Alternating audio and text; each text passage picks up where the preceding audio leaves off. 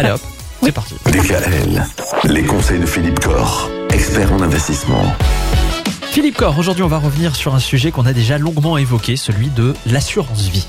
Alors l'assurance vie, on en a parlé pour ceux qui souscrivent un contrat d'assurance vie, mais on n'a pas vraiment parlé de ceux qui sont bénéficiaires d'un contrat d'assurance vie. On va s'intéresser un peu à eux à partir d'aujourd'hui. Et la première question, c'est est-ce qu'en tant que bénéficiaire, on peut dire non, je ne veux pas bénéficier de l'assurance vie qu'on m'offre en quelque sorte? Ben oui, Michael, c'est une vraie bonne question. Euh, On a tendance à accepter euh, systématiquement le bénéfice d'un contrat d'assurance vie. Quand un parent a souscrit un contrat, il a mis bénéficier à mes enfants. Ou bénéficiaire le conjoint, voilà, le conjoint décède, on prend cet argent sans souvent se poser de questions.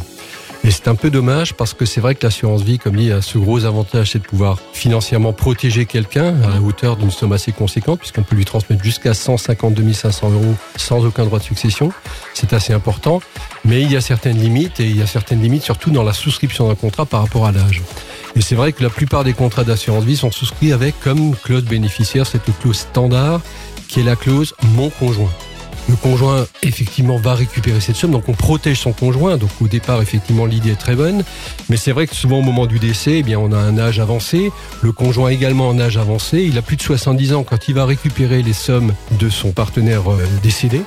Et il ne pourra pas, lui, resouscrire un contrat d'assurance vie en pouvant faire bénéficier à ses enfants, par exemple, de ces abattements-là. Donc c'est vrai que c'est un peu dommage de prendre cet argent qui va revenir, qui va retrouver sa place dans l'actif successoral et soumis à droit de succession. Donc l'intérêt, effectivement, c'est de renoncer à ce moment-là, lorsque la situation financière du conjoint survivant le permet, il vaut mieux renoncer au bénéfice du contrat au profit des bénéficiaires de second rang qui sont les enfants. Et ce sont les enfants donc qui vont directement percevoir ces sommes en profitant des fameux euh, abattements de 152 500 euros par bénéficiaire. Voilà, donc c'est un petit conseil que je peux donner. Posez-vous la question lorsqu'il y a effectivement décès dans un couple.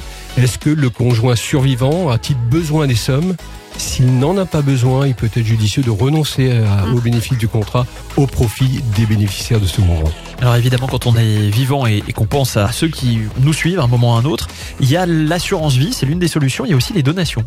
Et il y a les donations et j'aimerais bien qu'on en parle un peu euh, en détail euh, demain. Mais on va le faire alors. On va le faire.